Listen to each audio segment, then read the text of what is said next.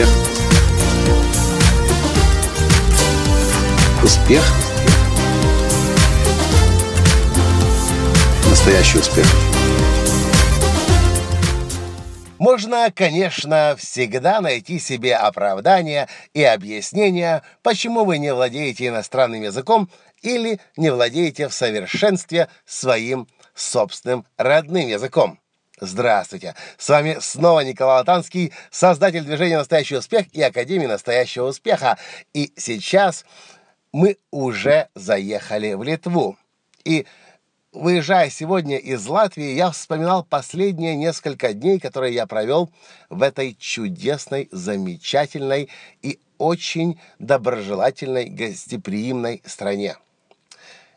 И мне все понравилось. Единственное, что меня очень расстраивает, что в Латвии я встретил очень большой процент людей, которые, к сожалению, не знают, а даже в большинстве случаев не хотят знать одну простую правду и истину. И я вам сейчас о ней скажу. И на самом деле, по-хорошему, это касается абсолютно всех нас – так вот, истина заключается в том, что на уровне мозга своего, на уровне так называемого рептильного мозга, мы постоянно оцениваем других людей. Мы смотрим все время, свой или чужой. Бежать, сражаться, замереть, пускать или не подпускать, доверять или не доверять, покупать или не покупать. И вместе с эмоциональным мозгом, э, с так называемым, одновременно наш мозг полностью бессознательно каждого нового человека в нашей жизни оценивает. И как вы думаете, почем прежде всего? По многим параметрам, как мы себя ведем, как мы движемся, какая мимика, жесты у нас есть, но очень внимательно наш мозг прислушивается к тому, как и что мы говорим. Так вот, в Латвии есть эта проблема. Э, очень большой процент русскоязычных людей живет в Латвии, и там есть и русские, там есть и молдаване, есть украинцы, э, люди, из разных стран бывшего Советского Союза, которые э, сейчас находятся в Латвии. И я заметил эту большую проблему. Проблема не в том даже, владеете вы языком или не владеете языком. Проблема лишь в том, в моем понимании, будете ли вы вызывать доверие или нет. Я скажу на своем собственном опыте. В Украине у нас, например, абсолютно нормально по всей Украине говорить на русском языке. У нас с этим вообще нету проблем и, кстати, никогда не было. Но то, что я заметил, если вдруг кто-то ко мне обращается на украинском языке, или я обращаюсь на украинском языке, внутренне чувствуешь брат, сестра, чуть ли не родственника, понимаешь, нашел, встретил. Настолько глубоко устанавливается связь и контакт. И когда я говорю знание иностранных языков, я ни в коем случае не имею в виду безупречное совершенное владение так, чтобы даже не было акцента. Акцент, кстати, это очень сексуальная изюминка в большинстве случаев. И люди, которые э, обучают коммуникации, чаще всего вам скажут, или даже всегда вам скажут, никогда не пытайтесь избавиться от акцента.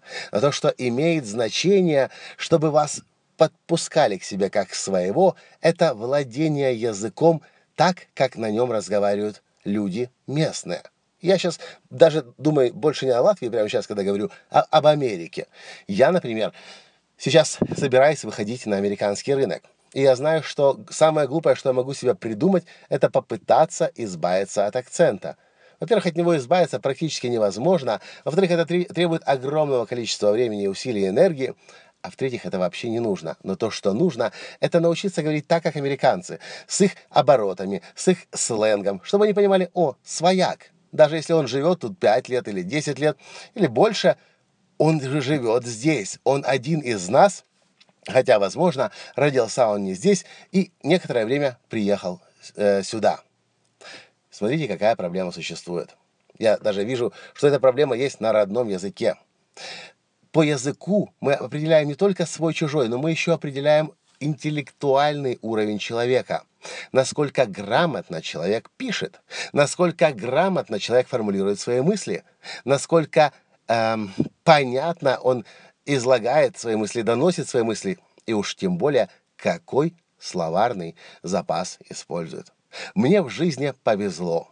Моя мама очень сильно хотела, чтобы я был грамотным человеком, и она меня наказывала много раз за мои ошибки в тетрадке. За каждую красную тройку, которую я приносил со школы, я получал веником. Иногда я стоял на гречке, и мне язык дался очень больно, через слезы и через синяки. Ну да, было это в моем детстве.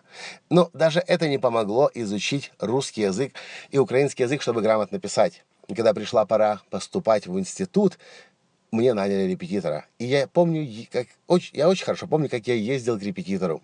Я терпеть не мог эти занятия по русскому языку. Я их ненавидел. Я каждое второе занятие прогуливал, по дороге к репетитору звонил с улицы, тогда не было мобильных телефонов, я звонил из э, телефонной будки, из автомата и придумал какую-то причину, почему я сегодня приехать не могу. Настолько сильно я этого не хотел. Сейчас я благодарен за все то, что для меня сделали мои родители, за все то, что сделали для меня родители и, и моих родных языках – я называю их два, русский и украинский. И папе благодарен за то, что он оплатил мое обучение на немецком, немецком языку, а потом и английскому языку. Сейчас все то, что я делаю на русском языке, на украинском языке, я делаю грамотно. Люди бессознательно, когда читают кого-то, слушают кого-то, постоянно определяют свой, чужой.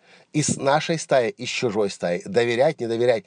И может быть поэтому у меня Моя аудитория на Фейсбуке наиболее схожая с аудиторией журнала Forbes. Как такое может быть? Очень просто, потому что если я грамотно пишу, грамотно мысли излагаю, соответственно, я такую же аудиторию и привлекаю, притягиваю в свою жизнь. Поэтому в этом подкасте я хочу вам сказать, языками нужно не просто владеть, языки нужно настолько хорошо знать, насколько вы хотите, чтобы люди определенного уровня в вас видели своего.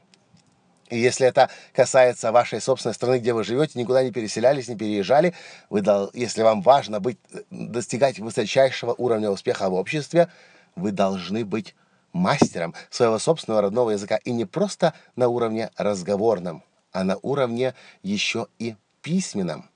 И лексико, э, на уровне лексикона. Ну, не нужно, правда, переусердствовать с этим. Некоторые пытаются пустить пыль в глаза, впечатлить огромным широким словарным запасом. Но если ваша аудитория, с которой вы хотите быть в доверительных отношениях, такой широкий словарный запас не использует, не нужно пытаться всех впечатлять.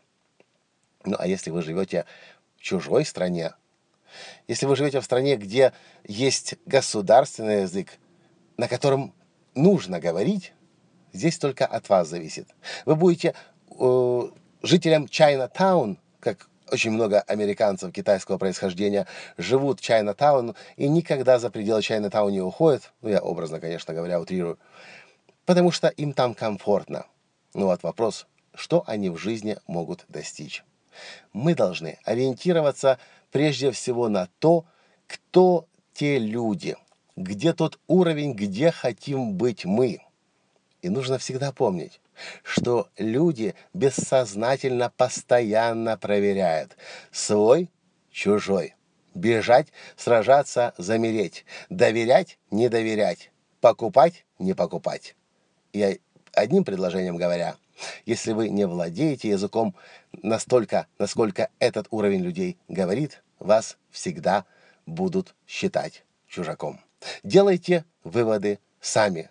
Решайте сами, где быть, кому примыкать или какие новые ориентиры для роста своего поставить и в каком направлении над собой работать, развиваться, чтобы выдающегося успеха достигать себя и всех вокруг своими достижениями удивлять. На этом я сегодня с вами прощаюсь. С вами был ваш Николай Латанский. И до встречи завтра.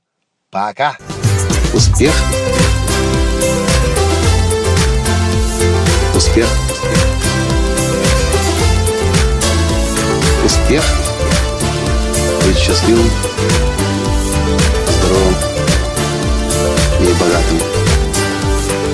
Настоящий успех.